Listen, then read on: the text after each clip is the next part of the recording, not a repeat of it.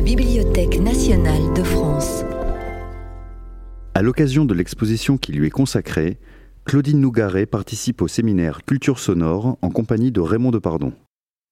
Merci, bonsoir. Euh, par, quoi on par quoi on commence? D'abord, euh, je viens de voir l'expo, la petite expo qui est au bout du très très long couloir, avec les machines, et puis au fond, le, film de, Claudine, euh, qui est dans le texte, se retrouve dans le petit livre Dégager l'écoute. voilà, donc juste hein, comme ça, d'abord pour caler un peu les choses, c'est vrai que votre histoire, elle traverse plein d'histoires, quoi. De, des 30 dernières années au cinéma, elle, traverse l'histoire des techniques. Et là, c'est bien dans l'expo parce qu'on voit les petits magnétophones collés euh, à la caméra des, premiers films de Raymond quand c'était un solitaire. Après, on voit arriver les différentes machines que toi, Claudine, tu as euh, utilisé sur les tournages, y compris l'amitié, enfin, euh, comme ça, avec Aton, qui fait que vous avez eu à un moment une relation privilégiée avec quelqu'un qui est un inventeur. Oui, je parle pas assez près. Oui, donc je dis que dans votre, dans votre histoire, il y a aussi la rencontre avec euh, euh qui était donc euh, quelqu'un qui était à la fois un inventeur et un industriel, mais qui faisait des prototypes. C'est-à-dire que si un chef, si un chef-op ou un ingénieur du son lui demandait une machine à des fins spécifiques, si c'était des amis, comme c'était le cas avec eux, il, le faisait. Donc Claudine a pu expérimenter des, machines toutes neuves et géniales que, que produisait à l'époque euh, Jean-Pierre, qui est mort il y a peu de temps en fait. Donc, il y a une histoire des techniques, on va en parler un peu. Il y a une histoire euh, du cinéma, et notamment l'histoire des. Quel est le choix du, support Est-ce qu'on tourne en 16 Est-ce qu'on tourne en 35 Est-ce qu'on tourne en vidéo? Et pour vous, c'est pas régulier. C'est-à-dire qu'à un moment où tout le monde tourne en vidéo, vous revenez au 35, c'est-à-dire, ou même vous faites même dans la série des paysans, vous commencez euh, avec un support 16 euh, et pour le troisième, vous passez d'un seul coup au 35 et c'est somptueux, à une époque où plus personne tournait des documentaires en 35. Bref, tout ça fait que vous n'êtes pas du tout euh, soumis à la mode des machines. Vous, vous, inventez, enfin, vous cherchez pour chaque film quels sont les bons outils pour vous, pour faire euh, ça. Euh, donc ça, on va, on va un peu en, parler. Et puis, il y a cette histoire qui, moi, m'intéresse bien de... Claudine, tu en parles dans le film, c'est quand tu dis Finalement, sur un tournage, parce que quand on est seul avec euh, quelqu'un qui, a été interrogé, etc., on, est trois, c'est-à-dire il y a la personne, la caméra et l'ingénieur son. Et c'est vrai que le rapport, on le voit là, des gens qui sont un peu en détresse, par exemple, ils sont, ils sont enfermés ou ils viennent de subir un truc un peu dur. On voit bien que vous êtes deux, mais que la confidente, c'est plutôt l'ingénieur son. D'abord, en l'occurrence là, parce que c'est parce que une femme. En l'occurrence, parce qu'elle est à visage découvert, alors que le, le réalisateur, lui, il est toujours caché derrière sa caméra et on peut plus difficilement lui parler. Mais il y a quand même des cas dans tes films, vraiment, où euh, des gens te parlent malgré la caméra, si j'ose dire. Même si toi, c'est ta posture, c'est pas de, faire du dialogue en direct, ça n'a jamais été ça. Mais des fois, c'est plus fort que, le dispositif. les gens te parlent à toi, à toi aussi. Bon, il y a ça, et puis il y a l'histoire. Euh, qui fait que cette histoire elle est très cohérente, c'est l'histoire d'un couple, c'est-à-dire euh, parce que des couples de travail, les couples de travail, ils sont pas durables rarement sur 30 ans, les couples, les, couples purs, les ingé les chefs-op, c'est rare qu'ils fassent tous leurs films ensemble. Donc là, effectivement, c'est pour ça aussi que vous entrez dans une espèce d'histoire, c'est que vous avez traversé à deux 30 euh, ans de cinéma finalement. Et alors ça, c'est effectivement, c'est pas de l'anecdote. Je pense que c'est vraiment important, surtout quand Claudine, tu deviens productrice et que du coup les, moyens euh, qui seront ceux de l'image, ceux du son, ceux de la post-prod, tu, tu, les maîtrises. Enfin, en tout cas, tu as la main sur eux, ce qui n'est pas le cas en général des couples de, travail euh, réalisateurs ingé son. C'est-à-dire là, de ce coup, vous tenez, vous avez tout en main, quoi. Vous avez tout en main et vous pouvez prendre des décisions, y compris quand elles ne sont pas dans l'air du temps, quand elles ne sont pas, disons, dans les choses qui se font, qui sont supposées se faire à un moment donné. Voilà. Donc ça, c'est Juste, c'était pour présenter un peu le, cette histoire complexe. Hein. C'est-à-dire, je pense que quelqu'un qui écrirait vraiment cette histoire, il, attraperait plein de choses sur, les, le cinéma, sur les 30 ans de, cinéma. Et, alors, et enfin, après j'arrête, le, une chose importante, c'est que évidemment, si Claudine, tu avais été ingénieur du son sur d'autres films que ceux de Raymond, il n'y aurait pas eu cette importance absolument capitale de la parole.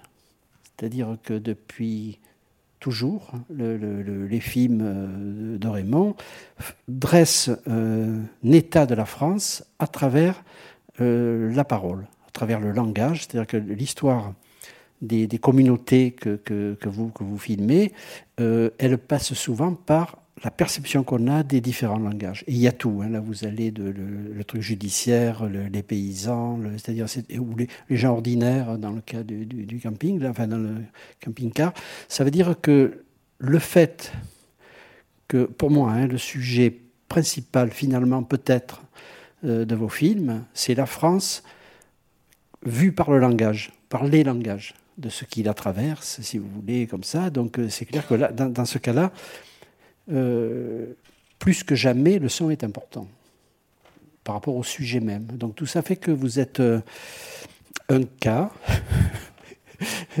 et vous êtes un cas passionnant et un cas qui permet de traverser l'essentiel, je pense, hein, de, du cinéma, disons, tel qu'il se fait depuis longtemps. Alors peut-être, Claudine, est-ce que tu peux commencer euh, à parler de le rapport entre les films et les machines. Monsieur, excusez-moi, mais vous ne vous êtes pas présenté professionnellement, ça manque. Euh, je ne sais pas qui. Alors, Claudine Nougaret. oui. Bon, moi, je suis. Euh, qu'est-ce que je suis Tu es un compagnon euh, depuis, depuis longtemps. Depuis très longtemps. Depuis très longtemps. Hum. Et Claudine Nougaret a été mon ingénieur du son sur un film, sur un long métrage aussi. Et Raymond a été ton acteur aussi. Et Raymond a été mon acteur. Et on, on a fait avec Raymond un film, un livre. Sinon, euh, Alain est historien du cinéma. Voilà. Pas historien, mais enfin bon. Bon, c'est pas grave alors. Donc, euh, il écrit sur le cinéma. Voilà. Donc le rapport entre les machines et les films, c'est vrai que avant de commencer un film, on se pose toujours la question des outils et de, et de la forme. C'est-à-dire c'est le fond et la forme. Et tant qu'on n'a pas trouvé euh, la forme, on n'y va pas. Donc la forme, ça peut être on va tourner en scope ou on va tourner euh, avec une petite caméra, on sera nombreux, on sera pas nombreux, on, va l'aborder de telle façon et on définit vraiment euh, très précisément le, mode opératoire et on s'y tient. Et on varie pas. Raymond, lui, par exemple, il décide qu'il fait tout le film aux 50. Et il y a même des fois, on se dit, mais on reculerait bien. On Non, non, il s'y tient, il s'y tient. Moi, au son, je suis un peu plus fluctuante. Ça dépend un peu des, des, des films. Mais je pense que aussi, j'ai un mode opératoire. Quand on a commencé à tourner en 35, j'ai dit, il faut spatialiser. Il faut pas que la spatialisation, elle arrive après il faut que dès que la captation, euh, la spatialisation soit, soit là, ça c'est un exemple formel auquel on se tient et qu'on décide avant. Et c'est ce rapport qu'on a à chaque film avec la technique et qui fait qu'on cherche tout le temps euh, les meilleurs outils, on se tient au courant, on s'informe. Alors on a été un peu malheureux quand la vidéo est arrivée, c'est vrai, parce qu'on trouvait que c'était pas bon et on n'a pas du tout plongé dans la vidéo. On est, on était même très militant anti-vidéo. On, avait des propos euh, complètement radicaux sur euh, choisir son camp. Nous, on a choisi le film. Enfin, on était très, très militants. On a, on a fini par faire un film en vidéo, mais le prochain, on le fera en film, ça c'est sûr, en, en pellicule parce que avec la pellicule, on a une tension, on a une sur le tournage qu'on n'a pas avec la vidéo c'est vrai qu'une pellicule, c'est des magasins qui durent entre 8 et 10 minutes, et ces 8 à 10 minutes, elles prennent une, elles nécessitent beaucoup de concentration, beaucoup de tension, et on aime bien, on aime bien travailler euh, comme ça. Qu'est-ce que tu en penses, Raymond? Oui, je pense qu'il faut rajouter aussi, c'est que c'est en fonction de ce qu'on fait.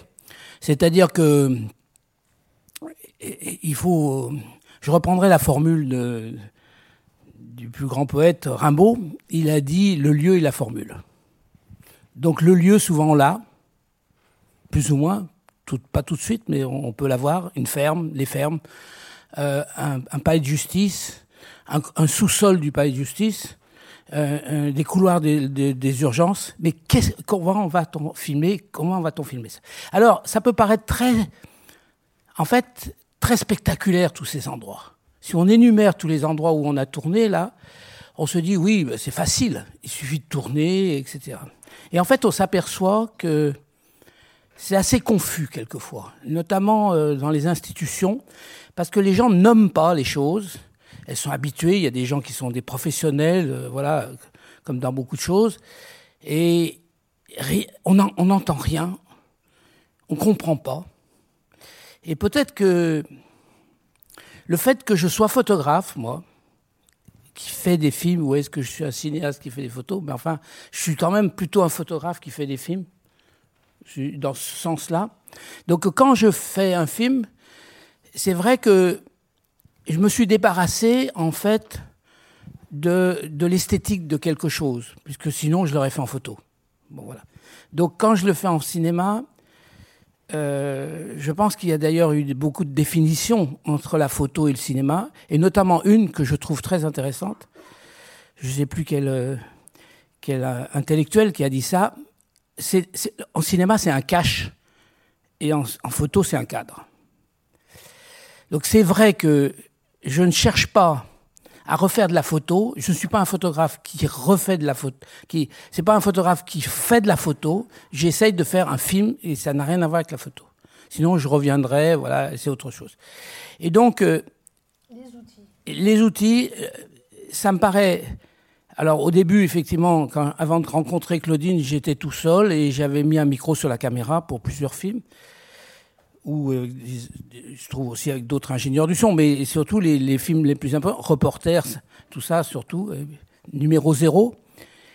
Et j'étais malheureux parce que j'entendais pas. Alors je m'approchais, je m'approchais, ce qui était un peu, je me forçais à m'approcher des gens, et ce qui était contraire un peu à, à mon, à ma distance. Vous savez, on dit les photographes de Magnum, par exemple, c'est une coopérative de photographes où il y a une cinquantaine de photographes du monde entier.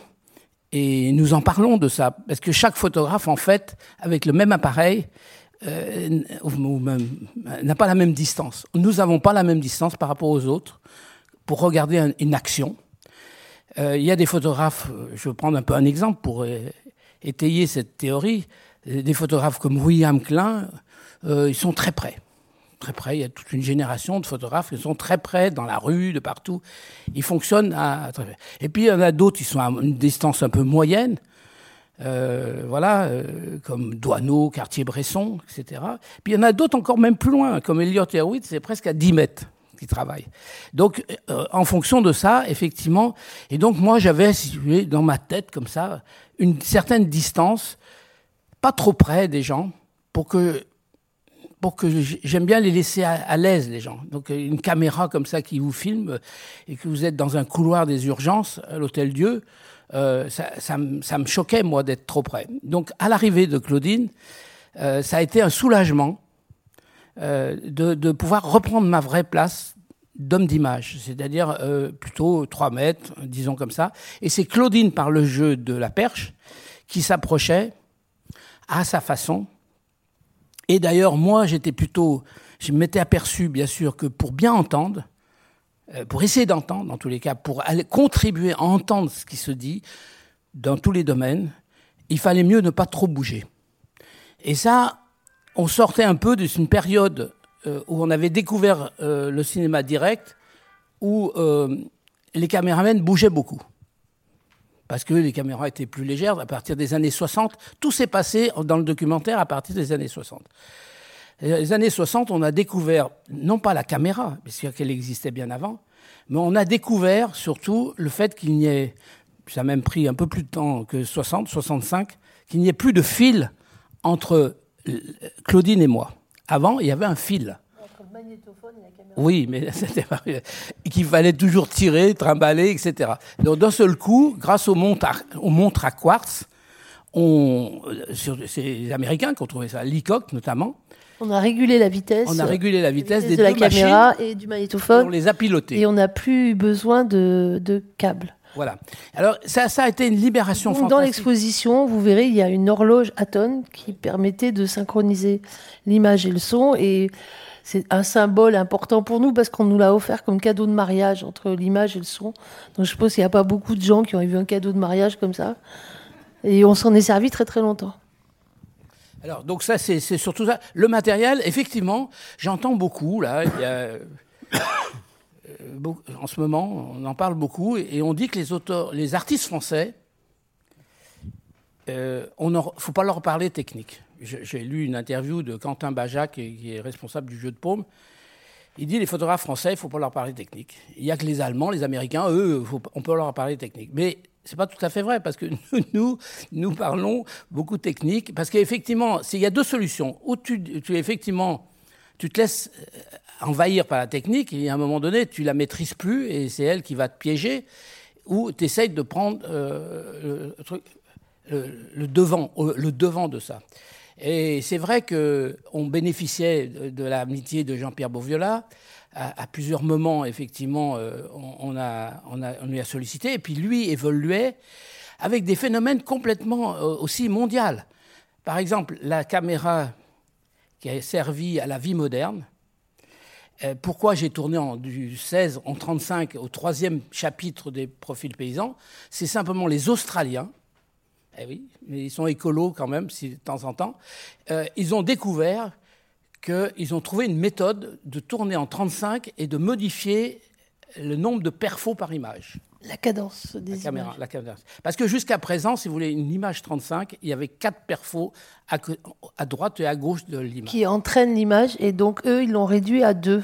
Ce qui fait qu'on a économisé de la pellicule. Oui. et que c'est devenu possible de faire du documentaire avec ce système-là. Sinon, ça coûtait. On en avait fait un qui était délit flagrant, mais ça coûtait vraiment très très cher. Non, mais c'est surtout, c'est oui, c'était 300 mètres. Surtout, c'est que le magasin de 35 faisait 8 minutes. Et c'est vrai que pourquoi on ne tournait pas en, en- en- en 35 à, à cette époque? Parce que 4 minutes, c'est forcé, on tombe toujours sur une fin de bobine où la personne commence à dire quelque chose de très important. Forcément, dans un couloir des urgences, ou je ne sais pas, peu importe, dans un endroit n'importe, la personne dit euh, la chose importante, et là, plus de pellicule. Donc, c'est pour ça qu'on tournait en 16, à cause de son autonomie de 10 minutes. Et donc, 10 minutes, la caméra était portable. Les, Américains et les Européens, tout le monde travaillait avec la caméra 16. Et deux piliers quand même qui sont importants dans le cinéma français, je pourrais citer qui ont été un petit peu euh, importants pour moi en tous les cas, c'est Jean Rouche et Chris Marker. Bon, donc tout ça tournait en 16, bien sûr. Et c'est vrai que le fait de tourner, donc c'est un peu modifié. Et comme le documentaire, euh, un espace pour sortir ces films que nous faisions, c'est effectivement de trouver de l'argent avec la télévision, mais c'est surtout de le sortir en salle. Parce que c'est un des rares endroits où qui est un petit peu libre. La salle de cinéma, l'exploitation de ce cinéma, même s'il n'est pas, bien sûr, elle ne, pas, elle- ne dépasse pas, et quoi que quelquefois elle peut dépasser des films de fiction, bien sûr, est, encore un espace. euh, moi, je me souviens, à une époque, on, on projetait beaucoup de nos films au Saint-André-des-Arts, parce que le directeur, euh, Monsieur Diamantis, voilà, et, ça a été un petit peu, euh, voilà, il, mettait euh, les films comme ça en exploitation. Donc c'est vrai, vrai que l'exploitation euh, de projection, mais je souffrais un peu de la mauvaise qualité parfois du 16, bien sûr. Mais elle s'est améliorée avec l'arrivée du numérique. Et Claudine aussi, elle s'est- tout ça s'est amélioré au fur et à mesure. Et aujourd'hui, euh, bien sûr, euh, on, peut au- aujourd'hui euh, ne plus voir une différence technique entre un documentaire et, un, fi- film de fiction. Juste puisque tu parles de Chris Marker, par rapport à ce que tu dis, Claudine, enfin, ce que vous dites tous les deux, c'est que quand Claudine s'occupe du son, si j'ose dire, toi, tu n'es plus obligé de filmer euh, le son. C'est-à-dire que Claudine, elle, a de la liberté, toi, tu cadres, et elle va chercher ou s'approcher, elle va faire un son qui est un peu indépendant du cadre. Alors qu'avant, toi, tu étais content au cadre. Alors c'est ce que Chris Marker fait dans le Joli-Mai, c'est génial, un. Chris Marker, il filme et il ne sait pas ce que son ingénieur son enregistre et des fois c'est magnifique. C'est-à-dire que lui, il filme, il y a du monde, c'est comme ça, et son ingé son va chercher un son qui parfois n'est même pas dans le cadre. C'est-à-dire l'ingé son a une, une très grande autonomie et ça donne enfin dans le Jolimet, c'est magnifique. Enfin, je trouve ça très très beau. Ça donne une espèce d'un seul coup de, de volume, enfin de, oui, de volume à tout ça. Donc, euh, toi, qu'est-ce que tu penses de ça de, par rapport au Jolimet non, un je, dernier... parlais, je parlais à Claudine. Bien sûr, mais quand même, non, non, mais je veux dire simplement, c'est qu'aussi, par exemple, l'arrivée du format scope sur la vie moderne a été une révolution pour moi. Parce que, par exemple, les deux frères Privat, Raymond et Marcel Privat, ils étaient, les histoires de succession étaient énormes. Ils ne parlaient que de ça. Donc, je, dans la cuisine, je les ai réunis. Et là, formidable. Au lieu d'être en 16 et de passer d'un l'un à l'autre, je les ai mis tous les deux dans le même cadre. Je n'avais plus de plan de coupe à faire, c'est-à-dire de plan, parce qu'on sait très bien que quand on filme une personne, c'est l'autre qui parle. Alors, et puis après, quand on filme l'autre, c'est l'autre qui parle. Donc, à un moment donné, on devient un peu, on ne sait plus où aller. Puis, au montage, on prend un plan de quelqu'un qui écoute et on triche, comme tout le monde triche, comme dans une film de fiction. Le gars, il écoute, mais on sait bien qu'il n'écoute pas vraiment de cette même séquence. Donc, c'est là, le scope permettait, et ça c'était une révolution, moi personnellement je trouve ça une révolution qu'il faudrait que je poursuive dans les dialogues, c'est-à-dire de pouvoir filmer, mais c'était un petit peu la même chose pour le profil, euh, dans, la, dans Délit flagrant, à un moment donné, au bout de sept ans de négociations avec le, procureur de la République, je, je vois, je vois qu'il n'y a plus de greffier. Et je retourne voir le procureur et je lui dis, écoutez, je vous propose de prendre la place du greffier je serais de profil vis-à-vis du substitut et du déféré. Et là, il avait, euh, M. Cotte avait le code civil, et le code civil disait que les gens doivent rester anonymes. C'était écrit au temps de Napoléon. Il me dit, ah, on pourrait considérer que le profil est anonyme. Donc il me dit, oui, allez-y, vous les filmerez de profil, sachant très bien que les gens se retournent des fois vers, vers, nous. Donc ça a été une révolution aussi, le, le, format un peu, un peu allongé, euh, pas pour les mêmes raisons qu'il y a 15 ans, dans les années 50. Vous savez qu'on a imposé le. On va parler d'écoute. Oui, oui, mais attends, je, je On va arrêter l'image. On disait que le scope était, attends, que les scopes étaient uniquement utilisés pour fermer les enterrements et les trains. Donc, a pas bon, alors pour répondre par rapport à Jolie, mais je pense qu'effectivement, moi, ce que le principe que j'ai, c'est de d'être un peu prête à tout techniquement. Donc je repense au premier plan de la vie moderne où j'ai pu, euh, j'ai anticipé euh, tout ce qui pouvait arriver. On est sur le camion avance comme ça, on rentre dans les fermes. Et j'avais mis des micros suffisamment autour du camion et dans le camion pour pouvoir entendre un berger qui arrivait, les moutons, euh, le chien qui aboie tout ça. Et donc en fait c'est un peu comme l'instant décisif en photo l'idée, c'est de, c'est de, d'être prêt. Et puis quand le moment de grâce arrive, on peut le shooter. Mais pour ça, il faut anticiper techniquement et surtout ne pas se laisser envahir par la technique. Et euh, il faut pas que ça soit elle qui domine et qui, qui soit une embûche. Il faut que le, on arrive à, suffisamment l'oublier pour que ça soit comme un pinceau, quoi.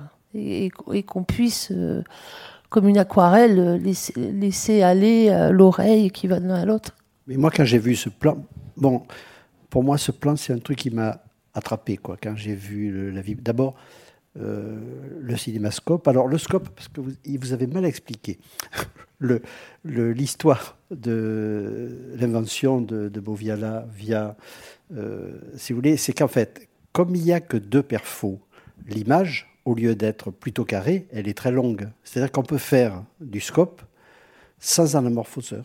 C'est-à-dire qu'avec une pellicule normale et une caméra normale et des objectifs normaux, on fait une image scope.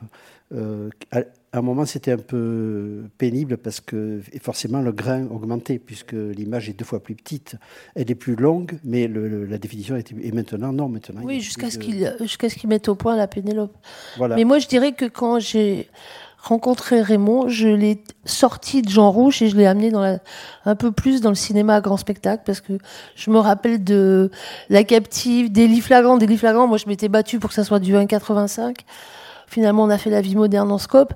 Et moi, je suis vraiment arrivée au cinéma en étant ouvreuse, préjectionniste, caissière. Je suis vraiment quelqu'un de l'exploitation qui a aimé le cinéma, qui en a vu beaucoup.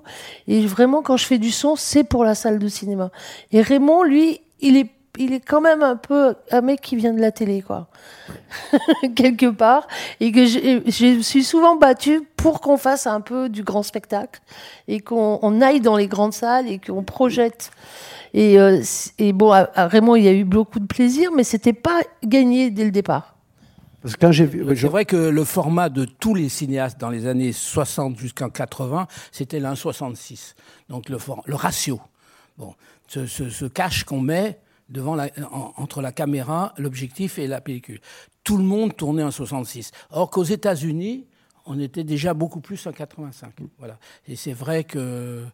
euh, Bah, ton premier film, c'est en 85, c'est La capture du désert. Et après, à partir, donc c'est le deuxième film qu'on a fait ensemble. Et euh, moi, je, je pense vraiment que le documentaire a sa place dans la salle de cinéma et que c'est le que la vie quotidienne, la vie de tous les jours, c'est un grand spectacle. Et j'ai vraiment du, euh, beaucoup de plaisir à voir projeter euh, le, le- documentaire et, et entendre le son tel que je l'ai fait, restitué jusqu'au bout de la chaîne. Alors, je crois que ce qui me différencie de beaucoup d'autres ingénieurs du son, c'est effectivement, comme je produis les films, je m'applique à ce que ma première émotion de captation de son arrive dans l'oreille du spectateur dans la salle et que ça soit pas détérioré par des passages de montage son, de, mixage et que qu'on ait toujours cette première émotion. Et pour ça, bon, il faut être bon dès le départ, mais il faut amener ça. Et il en va de la confiance du spectateur, je pense. Ce- Ceci dit, ça c'est possible pour vous, parce que toi tu produis. Ça veut dire que un normal, bon, même s'il il peut aller un peu sur le mixage, euh, si, à un moment, si vous voulez, c'est beaucoup plus divisé le, le- le- le travail dans un. Dans un Euh, oui, c'est depuis le montage numérique qu'est arrivé, euh, sont arrivés les monteurs son. Et euh, les monteurs son reprennent le film et ils disent qu'ils sauvent le film. Oui. Souvent, c'est une catastrophe. Quoi. Et donc, les ingénieurs du son direct ont été éjectés des mixages. Alors qu'avant, moi, quand j'ai commencé le métier, les ingénieurs du son direct allaient jusqu'au mixage. Ils étaient même payés pour assister au mixage. Et maintenant, ils sont virés. Et comme il y a tellement de monde au montage son, il y a le monteur son, l'assistant de son, la stagiaire. Donc, il n'y a plus les ingénieurs du son direct et il n'y a plus ce dialogue entre les mixeurs et les ingénieurs du son direct. Et, les monteurs son ont, ont fait euh, table rase, quoi. Et du coup, il y a eu un conflit. Il y a eu un conflit ouvert entre les ingénieurs du son direct. Il y a un conflit ouvert. Et les, monteurs son qui, euh, en général, disent qu'ils vont faire le travail en quatre semaines et puis finalement, ça va jamais. Ils le font en 8, en 9 et ils tirent et ils arrivent au mixage avec énormément de choix. Quand il y a un son de chien, ils en mettent 15. Du, ma- du, du coup, on passe un temps pas possible à choisir un chien alors que l'ingénieur du son direct a fait un beau chien et que après ils justifient leur emploi. Enfin, tout ça est devenu extrêmement lourd et compliqué. C'était pas du tout comme ça euh, dans les années 80. Lourd et surchargé. Oui, surchargé. Aujourd'hui, ouais. enfin, quand même, dans les, Et dans donc, les euh, films où ouais, euh, voilà. il y a un moment qui est, qui est dans une pièce, c'est normalement silencieux. Tu as 27 euh, Propositions d'ambiance, euh, ouais. et. Et donc nous, on fait appel aux monteurs son parce que souvent dans les films, on change les noms des gens.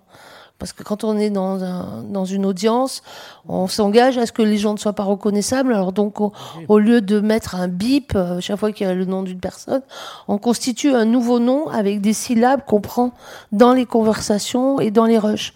Et donc avec le monteur son, on travaille beaucoup. Mais après, ils arrivent, ils disent non mais je vais vous sauver le son et je vais vous rajouter ci, je vais rajouter ça. Et- Donc moi, je me bats pour que on conserve le son de départ. quoi. Mais le, pour dire, pour Dixième Chambre, par exemple, qui est un film qui a été. On a eu l'auto- l'autorisation extrêmement. euh, en fait, comme ça. euh, c'est la première fois que. Et au lieu de demander les assises, j'ai demandé à faire un tribunal correctionnel. euh, voilà, au palais de justice.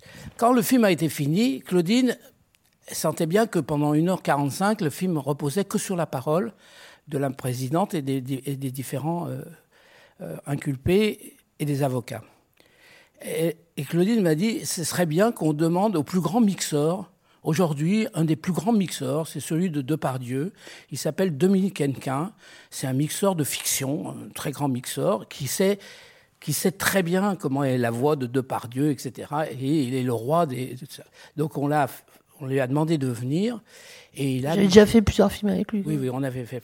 Il a fait le film. Et puis, à la fin, au bout d'une semaine, vous savez, ça coûte très cher le mixage. Et ça coûte plus de 10-15 000 euros par jour, je ne sais plus combien. À la fin, il a dit Écoute, Raymond, il faut que tout qu'on recommence. Parce que je trouve que Michel Bernard-Roquin, qui était la présidente de la dixième chambre, je trouve qu'elle est trop aiguë. Il faut que je la redescende encore un peu. Elle devient agaçante. Elle m'énerve. Elle m'énerve. Enfin, il y avait un dé- c'était euh, c'était quelqu'un d'exceptionnel parce que il voyait la différence d'un dB donc personne voit la différence d'un dB mais lui il, l'a- il entendait il était très expérimenté et il avait une grande dextérité sur le direct et un grand respect euh, du son direct et on travaillait beaucoup à dégager l'écoute c'est vraiment le nom de l'exposition. On travaillait un confort d'écoute du spectateur sans altérer la voix, mais de façon à ce que la, présidente, c'est vrai, elle avait une voix un peu trop aiguë et fatigante, et on, travaillait, travaillait jusqu'à ce que, pas, pas que, faut pas que le spectateur s'endorme, mais qu'il y ait un confort d'écoute et qu'on oublie la machine, quoi, qu'on oublie les machines. Et, on, et après, je l'ai fait aussi avec Gérard Lamb, je le fais avec Emmanuel Groset, et c'est j'ai toujours euh, la, chance de pouvoir aller chercher des grands ingénieurs du son dans des bons audits, mais c'est pas forcément évident parce que souvent les, gens qui sont propriétaires des audits, quand on leur dit on vient pour faire un documentaire, ils disent euh, il y a la petite salle au fond, à droite, à gauche. Je dis mais non, moi je veux la grande salle. Non non, mais ça c'est pour les grands films. Je dis mais moi je suis un grand film.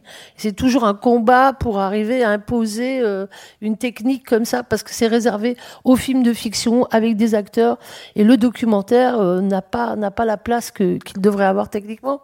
Alors que certains films de fiction font beaucoup moins appel à de la technique que nous. Nous, quand on tourne en 35, euh, à- en, en scope, euh, on est quand même beaucoup plus, euh, beaucoup plus performant techniquement que certains films qui sont faits à la va-vite et filmés euh, n'importe Oui, comment. mais surtout, c'est que les gens, et euh, moi je me souviens de, euh, par exemple, dix- dixième chambre, ils disent euh, au bout d'une heure 45, mais ils disent c'est tout, mais ça est passé très vite, on peut pas en voir plus, on peut pas en voir plus, ça pourrait pas être plus long. Ah non, non, ça ne sera pas plus long. Mais simplement, c'est qu'on a rendu une heure 45, c'est énorme, une heure 45, vous vous rendez compte? Une heure 45 de, voilà, de, tribu- de tribunal correctionnel à Paris, avec des, petits, des petites affaires, ça faisait que c'est vraiment dû plutôt à, effectivement au concert, au, au- au- confort d'écoute. Et aussi, effectivement, quelquefois, par exemple, euh, il y a un moment donné, euh, Claudine comprenait beaucoup plus les choses que moi, parce que moi j'étais forcément à la caméra, je, percevais moins. Elle me dit attention, ce prévenu va partir en prison ferme, ce qui n'avait pas été encore le cas jusqu'à présent. Et jusqu'à présent, je peux vous dire que dans le cinéma français, dans le cinéma documentaire, nous jamais, on n'a jamais filmé quelqu'un qui part en prison ferme. Parce qu'il n'y a pas beaucoup de films qui ont été tournés dans le tribunal. Et donc, moi, je me suis dit, j'ai repensé à Bresson.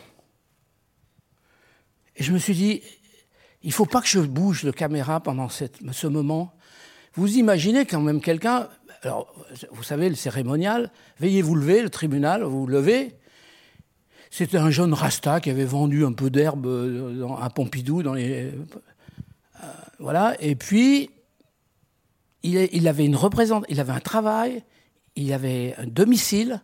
Théoriquement, il n'aurait pas dû partir parce qu'on savait très bien que les gens qui avaient un travail et un domicile, ils partaient pas en prison tout de suite. Ils, faisaient un sursis ou ils étaient voilà. Et Claudine l'avait senti par rapport à à l'avocat général qui avait dit je veux que ça soit en ferme. Il faut arrêter ces gens-là qui vendent de la drogue dans, à Pompidou. Je sais pas où. Bon, très bien. Et donc je me suis décalé, moi. Dès qu'il s'est levé, j'ai pris l'option de ne plus bouger le cadre. J'ai fermé tous les, volets, les, boulons du cadre. Et j'ai attendu et j'ai écouté. Et là, effectivement, la présidente lui dit voilà, six mois ferme. Là, il fait ça, quoi. Vous imaginez enfin, Moi, je me rends compte, c'est quand même un moment extrêmement important dans la vie de quelqu'un d'entendre que vous partiez en prison, quoi. Et je voulais pas le rater. Quoi. Il fallait pas que je bouge le cadre. Il fallait pas que je recadre, en fait. Il fallait prendre un parti pris, même si j'étais mal cadré, je bougeais plus. Donc ça, c'est tout effectivement, c'est un travail de complicité entre Claudine et moi, et, c'est vrai que c'est grâce à Claudine que voilà, un- les gens s'en aperçoivent même pas. Quand vous voyez le film, vous voyez quelqu'un qui part en prison ferme, bon, vous dites très bien, mais j'aurais pu décadrer, recadrer. Ouais. Et c'est vrai que je me suis aperçu, grâce à Claudine, souvent, que effectivement, si je bougeais, on entendait moins bien. Euh, oui, parce qu'il faut du temps pour que le son s'installe. Donc, euh, je pense que quand, le, montage est découpé, haché, on entend moins. En fait, on, perçoit, on, met plus de temps à percevoir le son que l'image. Je pense que ça vient aussi de la vitesse du son et de la vitesse de l'image. Et donc, la compréhension de l'information au son, elle n'est pas aussi rapide que celle de l'image. Et je, enfin, en tous les cas, j'ai l'impression que plus le découpage est, est, haché, plus la caméra bouge et moins on entend. Ça, c'est sûr, ça. Je pense que ça s'est vérifié. Euh, une petite anecdote. Mais sur le... Une petite anecdote, c'est quand euh, nous avons rencontré les chercheurs d'Orléans euh, qui nous ont dit est-ce qu'on pourrait récupérer ce que vous montez pas ce que vous, qui vous a servi euh, au tournage, puisque vous, vous dites que vous tournez 100 personnes et vous en montez 10. Donc, qu'est-ce que sont, où sont les 90 autres? Est-ce qu'on pourrait les récupérer? Ils ont dit d'abord, on veut récupérer que le son. Ça voulait dire qu'ici, dans cette belle maison de la BNF, on s'en fout de l'image un peu. L'image, il y en a plein. Enfin, j'exagère un peu, je, fais une, un, je force le trait. En fait, c'est le son. C'est le son qui est intéressant par rapport à notre époque. Le son est peut-être plus important euh, alors Claudine a dit, mais il faut prendre le son, l'image avec le son. Mais enfin, ça montre bien que des, chercheurs, des conservateurs, etc., au fond de notre période, de notre époque, là, euh, on a peut-être plus besoin, enfin c'était le cas de ce laboratoire d'Orléans, ils ont plus besoin d'entendre euh, les gens, les Français, euh, nos, con nos, concitoyens, euh, la période, notre époque, la façon de parler des gens, peut-être que de les voir, puisque on, a beaucoup d'images, on les voit beaucoup, mais on les entendait pas. On peut revenir sur les gilets jaunes et plein d'autres choses. En fait, c'est presque, on voit bien que la métaphore des gilets jaunes, c'est de les entendre. Les gens, qu'est-ce qu'ils ont à dire? C'était pas de les voir sur un rond-point, c'était d'entendre leurs paroles. C'est une période qu'on pourrait dire, on est on est extrêmement couvert par les images et le son, mais c'est plutôt le son que euh, les gens euh, veulent. Ouais, là, c'est quand même spécifique. Ce sont des linguistes qui travaillent sur euh, l'évolution de la parole. Donc, il y en a un qui est spécialiste des liaisons, l'autre qui est spécialiste de la du et des années 50 à aujourd'hui et qui vont travailler sur tous nos nos rushs depuis 1987 non, même avant, puisque tes premiers films de 74 à aujourd'hui, et chaque fois qu'on a pu enregistrer les Français et de voir l'évolution, donc euh, tout, tout, ce dépôt de toutes ces bandes-sons sera accessible à d'autres recherches en sociologie, en linguistique, en histoire. Et, moi, je suis très fière que, que, ça, que ça devienne pérenne et que, que ça puisse servir à une compréhension de notre société, même dans 30 ou 40 ans et plutôt que ça reste au fond de notre cave et que, que tous les deux on soit conscients de ça et que ça ne serve à rien. Je, suis très très contente de, de cette histoire, donc euh, de, de, ce dépôt à la BNF. Je trouve que c'est très très intelligent. Bon, je crois qu'on on, s'arrête. Donc euh, merci à tous les deux.